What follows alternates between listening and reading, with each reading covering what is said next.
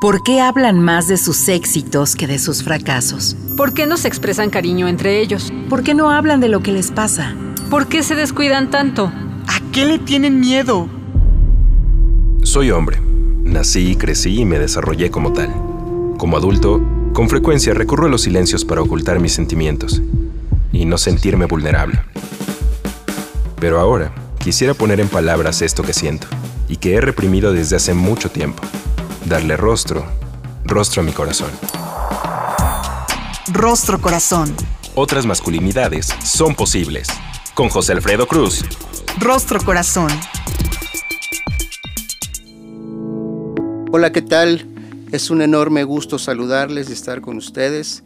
Mi nombre es José Carlos Gutiérrez, el Charlie, y a nombre del titular de esta emisión, José Alfredo Cruz, le doy la más cordial bienvenida nos va a encantar que se ponga en contacto con nosotros a través de nuestro correo electrónico círculo abierto para hombres gmail.com, nuestra página electrónica www.circuloabierto.com.mx o a través de nuestras redes sociales en Facebook, en Twitter o en Instagram como Círculo Abierto y por supuesto Rostro Corazón. Vamos con el relato del día. Rostro Corazón. En los primeros años de mi familia, es decir, cuando yo era un niño, vivíamos allá por la zona oriente de la ciudad, muy cerquita del aeropuerto Benito Juárez. Los domingos por la tarde, en una especie de actividad recreativa, nos poníamos a observar la llegada de los aviones. Estos pasaban tan cerquita que sentíamos que podíamos casi tocarlos con la mano. Ver un avión de cerca nos parecía algo impresionante.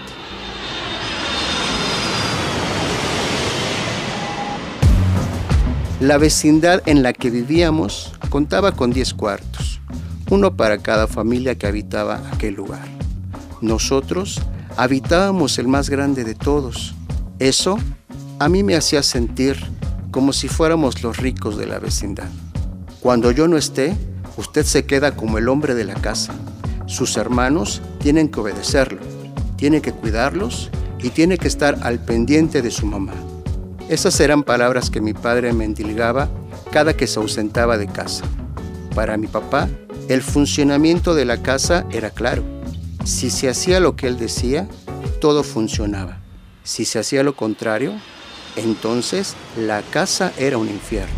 Siempre necesitaba tener el control de todas las cosas. Si no era de esa forma, se enojaba mucho. Siempre que mis hermanos no me hacían caso, me sentía desafiado. Eso me malhumoraba, me enojaba con ellos, los regañaba y les decía de cosas para que me obedecieran. Si no lo hacían, me ponía más violento y les daba algún golpe o los acusaba con mi mamá. Sentía que si no me obedecían, me estaban faltando al respeto. Me sentía carente de poder, como si se estuvieran burlando de mi rango de hermano mayor. Así que para no pasar por esa desagradable sensación, siempre busqué la forma de obligarlos a hacer lo que yo les pedía, fuera algo para bien común de la familia o en mi beneficio. Al final, cuando terminaban haciendo lo que les pedía, me embargaba una tranquilidad envuelta de orgullo, soberbia y por supuesto poder. Que las personas hagan lo que tú quieres es embriagador. Es embriagador. En la universidad tuve una novia con la que frecuentaba ir al cine. En una de esas ocasiones, en las que estábamos planeando la película que veríamos, ella se enojó mucho. Yo estaba sacado de onda. No entendía su enojo y le pregunté qué es lo que le pasaba.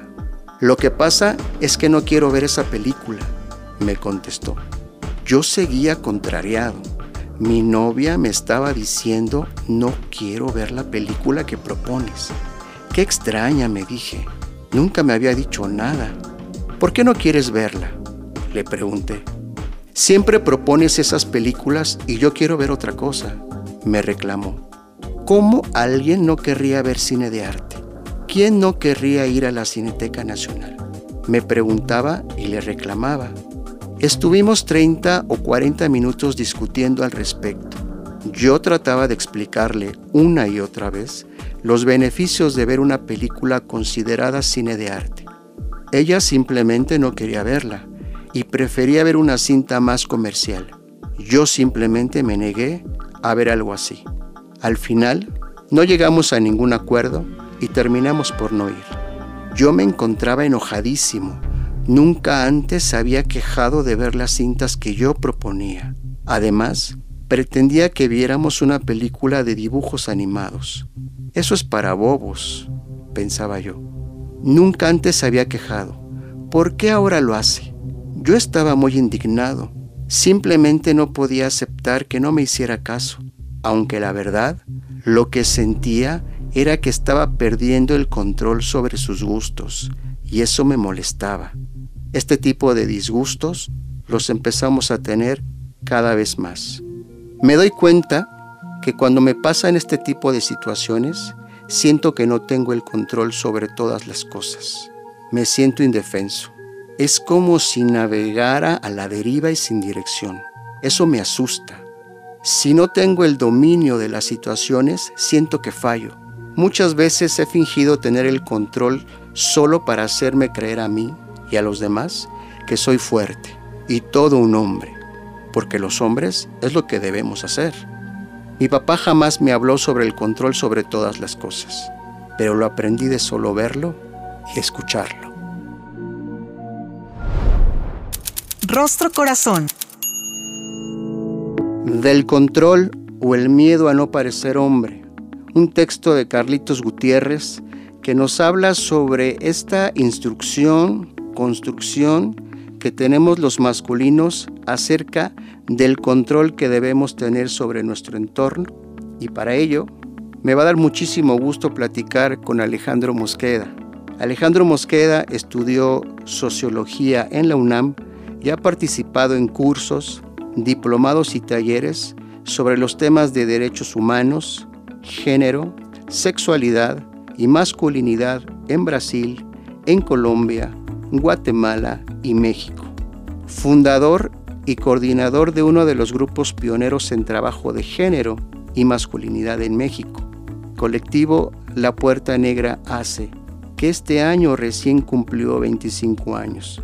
Ha trabajado en proyectos de ayuda humanitaria, derechos humanos y comunicación con comunidades indígenas.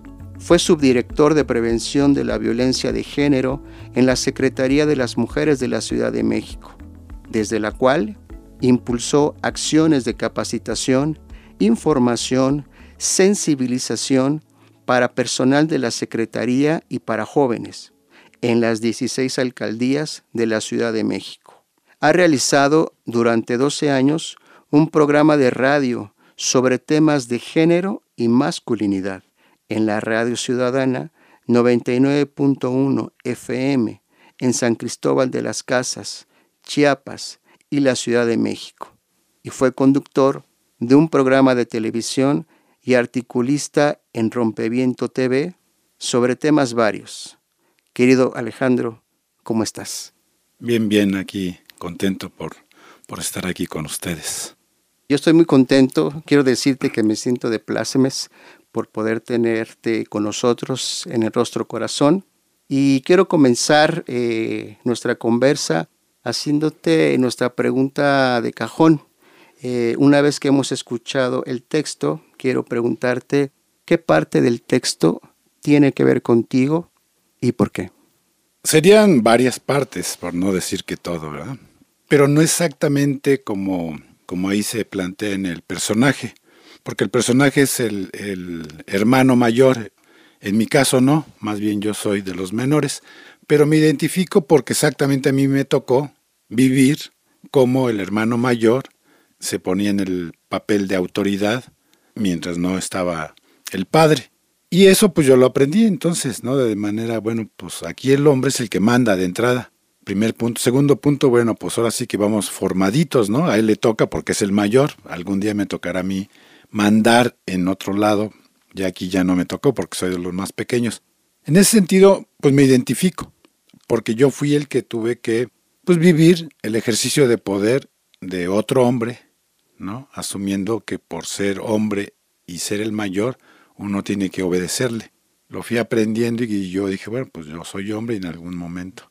Y eso lo fui ejerciendo durante la infancia, la adolescencia, la juventud y, más grande ya como hombre joven maduro también, porque finalmente lo, lo fui tratando de ejercer en otros espacios, ejercer el poder.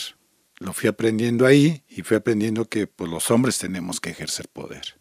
Me identifico también con esta parte en la relación con otra persona, con la novia, ya después con la, la pareja de vida, donde igual, de manera, ahora sí que así fluida, pues yo soy el que sé, yo soy el que dirijo, yo soy la guía, ¿no?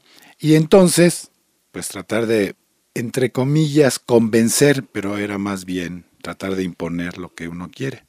Y sí es frustrante que, eh, que me dijeran que no, si era frustrante, ¿no? A veces agarraba la onda yo y decía, pues está bien, ¿no? Yo era el que concedía, digamos, ¿no? Pero a veces sí me sacaba de onda y sí me molestaba y sí hacía este mi berrinche. A veces no bronqueaban, ni mucho menos, pero sí me quedaba con el enojo por dentro. Finalmente, aunque no externara mi enojo, sí había un saque de onda, ¿no? Y entonces era cosa de buscar como las estrategias de cómo la convenzo o cómo le impongo mi punto de vista, o con qué la convenzo, ¿no? Pero sí, y eso, bueno, finalmente era darse de, topes contra la pared y broncas y tal, ¿no? Complicado.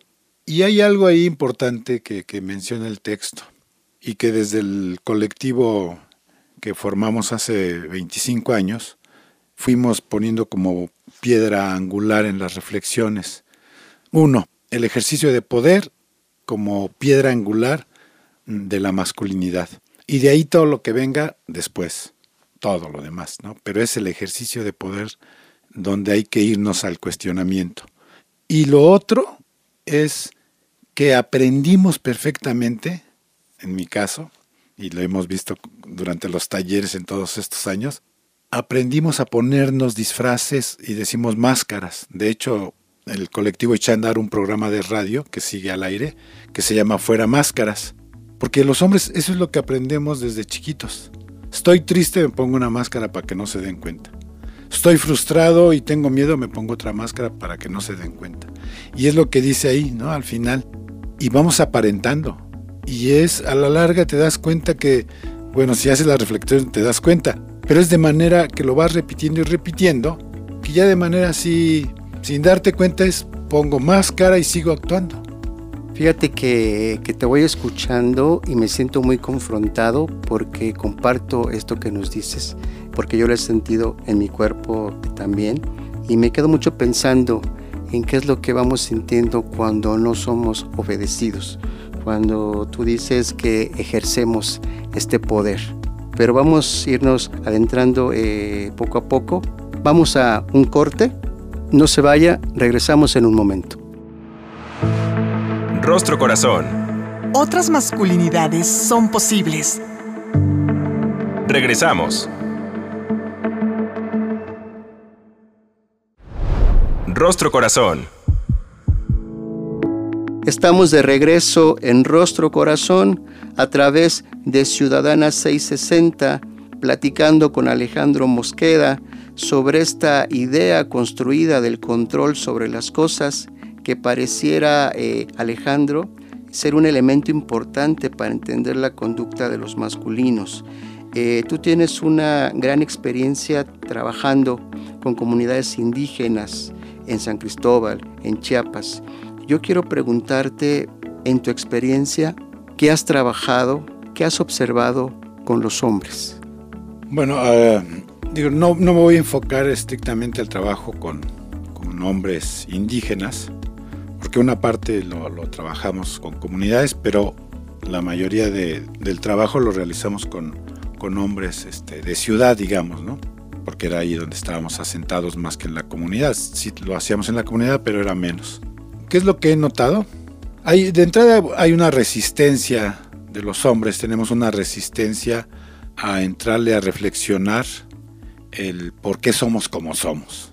Muchos hombres de organizaciones sociales, que están estudiando o ya están trabajando en alguna institución, en fin, o incluso el señor de la carpintería, en fin, no importa, pero en todos hay esa resistencia y en todos hay esta actitud de, pues eso como para qué es necesario, pues los hombres somos así, ¿no? Incluso cuando nosotros empezamos a trabajar todos estos años, cuando empezamos, hubo varios hombres que nos empezaron a, a, poner ahí la etiqueta de que lo que queríamos era hacer un trabajo para salir del closet, que era un rollo de trabajo para gays, ¿no? Y eran incluso compañeros que trabajaban en, en organizaciones no gubernamentales sobre derechos humanos, ecología y este, cosas de este tipo, que supone tenían, deberían tener un poquito más de información o criterio. Incluso varios de ellos nos criticaron eso, ¿no?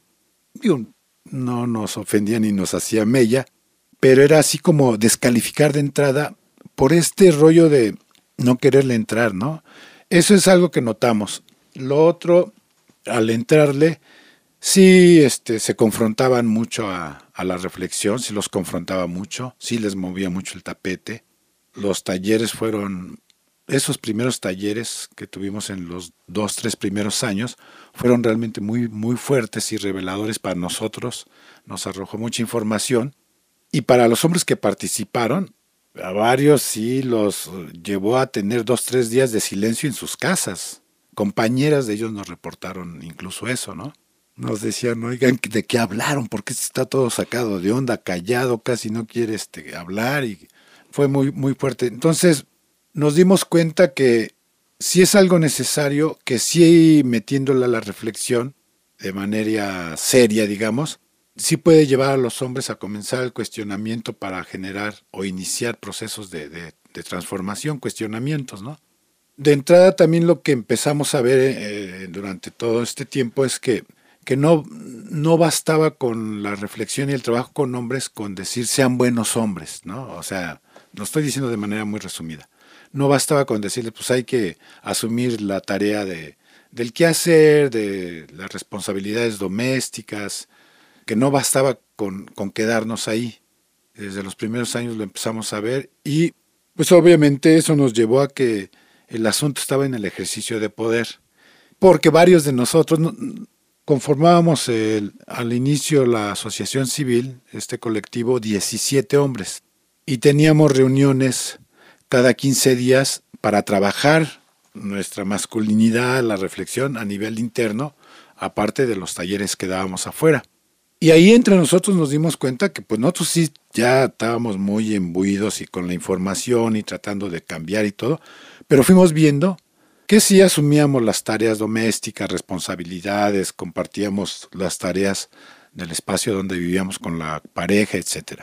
Pero nos quedó bien clarito que de cualquier manera ejercíamos el poder. Y entonces ahí fue que empezamos a meterle más en, en este asunto y nos quedó ahí claro que el asunto en la reflexión y trabajo con hombres está poner el dedo en cómo se ejerce el poder.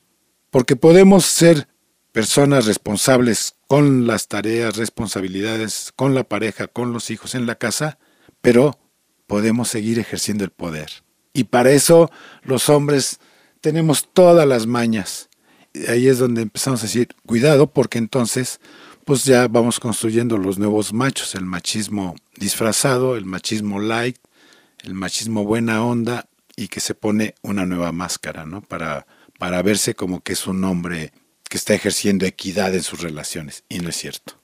Oye Alejandro, fíjate que, que comentas algo bien interesante, lo de las máscaras, ¿no? Y cómo hay nuevas máscaras. Lo que tú mencionas que te has encontrado con hombres que a pesar de que han trabajado su masculinidad, la ejercen de otra manera. Yo diría incluso, y yo me suscribo ahí, que incluso ocupamos esta máscara del intelectual masculino deconstruido para ejercer el poder de otra manera. Eh, yo te quiero preguntar si incluso así trabajado eh, es complicado y ha sido complicado, ¿qué es lo que tendríamos que estar haciendo los hombres para irnos adaptando a estas nuevas circunstancias en donde nos estamos dando cuenta de que la manera como nos comportábamos antes ya no es actual, pero todavía no sabemos quiénes debemos ser. ¿Qué nos puedes decir? ¿Qué es lo que tenemos que estar haciendo los hombres para irnos adaptando a esta manera de, socializar con los demás, con las demás? Mira, hay, un miedo muy fuerte en nosotros los hombres, ¿no? Y esto que dices de hombres que han estado trabajando su masculinidad para deconstruirse, te quiero decir que yo mm, conozco varios compañeros, que incluso muchos como yo, José Alfredo, como tantos otros compañeros, que tenemos años metidos en esto, conozco otros compañeros este, que la verdad pues no se las crees, ¿no? Y que se quedan en el manejo del discurso, en la apariencia, en las actitudes que, proyectan, pero te das cuenta que, que ejercen el poder, ¿no? Y que entonces más bien usan el discurso y la apariencia para moverse y para ejercer de otra manera el control no me dejarán mentir algunos compañeros que trabajan el tema, que algunos, y bueno, y algunos que no trabajan el tema, pero que sí manejan el rollo de la equidad de género y bla, bla, bla, que aunque no se dediquen a esto, lo usan como una nueva forma de control, una nueva forma de ejercer poder y una nueva forma, como un nuevo camino, una nueva puerta para andar en el rollo de la conquista. De repente se convirtió en, una especie de atractivo para las compañeras, ¿no? Afortunadamente muchas compañeras pues sí están más con ojo clínico, ¿no? Porque ya se dieron cuenta que muchos lo han usado para eso. Entonces sí es complicado porque hay mucho miedo. Los hombres nos dieron una receta y un modelo de ser hombre y es lo que empezamos a seguir. Ahora de lo que se trata es de quitarnos eso, como tú decías, de construirlo, ¿no? Ajá, lo deconstruimos y ahora no, no quedó nada, ¿no? Ese es el gran miedo, porque si nos dieron un modelo, ahora aquí nos va a dar el otro modelo. Y para mí ahí está lo, lo interesante. Lo que conocemos como masculinidad es ese modelo que tenemos, con las variantes, digamos, aceptables que pueda haber, de hombres más abiertos a la equidad, a las relaciones equitativas, pues, ¿no? Pero sigue siendo el modelo de la masculinidad. ¿Y, y cuál es el eje rector de ese modelo? El ejercicio de poder. Entonces lo que se construya no, yo no sé si se tenga que llamar masculinidad, no lo sé. Se le ha puesto ahí masculinidad alternativa, masculinidad diversa, masculinidad X o Y. Pero ya diciendo masculinidad, dices, bueno, pues si, si el eje rector de esta masculinidad es el ejercicio de poder, pues cómo usar el mismo nombre. No me queda ahí muy convencido. Pero independientemente del nombre que se le ponga, no hay un modelo y hay un miedo a meterse sin un modelo a vivir. Y yo ahí lo que digo, lo que hay que vivir es ser hombre en el sentido de, no de género, sino ser persona. Sentir, dejarte sentir, comunicarte, eh, en fin, quitándote todo en este rollo de deconstrucción, no buscando, mm, arrastrando esta idea de masculinidad de cualquier color que le quieras poner. Para mí ese es el reto, sentir dejarte sentir, comunicar, expresarte sin miedo, sin miedo alguno. Ese es el gran reto. Y yo digo, de lo que se trata es que seamos más bien personas o seres humanos más abiertos a la reflexión, a la diversidad, al expresar, al sentir, al respetar, al compartir, sin modelo. Y para mí tiene que ver mucho con una visión más humanista, sin género y sin sexo. Fíjate que te escuchaba y me estaba yo sintiendo desesperanzado porque me pensaba, bueno, y entonces eh, todos aquellos que trabajan, que trabajamos, que estamos en los temas, no hay solución porque finalmente ejercemos el poder, pero agregas un elemento bien interesante que cuando mencionas eh, más allá del género y del sexo, me parece que lo que hay que trabajar es ser humano y lo que eso implica porque en el ser humano están eh, las bondades con el otro, con la otra, ¿no? Y entonces me empiezo a sentir con un poquito más de, esperanza, ¿no? Porque me parece que el que menciones que efectivamente los masculinos tenemos miedo porque no hay un modelo, creo que nos retrata en mucho, Alejandro. Eh, para terminar, eh, en un minutito, ¿cuál sería desde tu perspectiva algunas alternativas que pudiéramos ir utilizando los masculinos para transitar, quizás no al hombre deconstruido, pero sí a ser más seres humanos. A mí me parece que la autoobservación es importantísima. Partir de ahí, me observo qué siento, por qué lo siento ante tal situación, ante tal reacción de la otra persona, cómo reacciono, por qué reaccioné de esa manera, qué sentí. O sea, la autoobservación es muy, muy importante. Y de ahí empezarle a rascar. Lo otro, ir de poco a poco cuestionándonos mucho las etiquetas que seguimos arrastrando de manera consciente o inconsciente. Porque esas etiquetas que nos han puesto para parecer o aparentar ser hombres exitosos, conquistadores, responsables, bla, bla, bla. Entonces, quitarnos esas etiquetas y caminar sin miedo a exactamente, y ahí yo digo es el reto y lo bonito, caminar sin miedo donde no hay modelo y no hay etiquetas. Quitarnos ese peso. Pero estamos tan acostumbrados a cargar esas etiquetas que nos da miedo quitarlas. Entonces yo digo la, la autoobservación, la autocrítica y de manera, si se puede, estar platicando con otros hombres de manera sincera, honesta, confrontando sus miedos. Eso ayuda mucho. Querido Alejandro, ha sido un enorme placer escucharte y nos has dejado una gran cantidad de elementos bien interesantes para la reflexión. Te agradezco muchísimo la conversa. Esperemos que en otra ocasión tengamos la oportunidad de platicar contigo. Y a usted que ha seguido la transmisión, quiero decirle muchas gracias. En la producción, David Mejía. En los controles técnicos, Sergio Vargas. Mi nombre es José Carlos Gutiérrez. Hasta la próxima. El Instituto Mexicano de la Radio presentó Rostro Corazón. Otras masculinidades son posibles. Con José Alfredo Cruz. Rostro Corazón.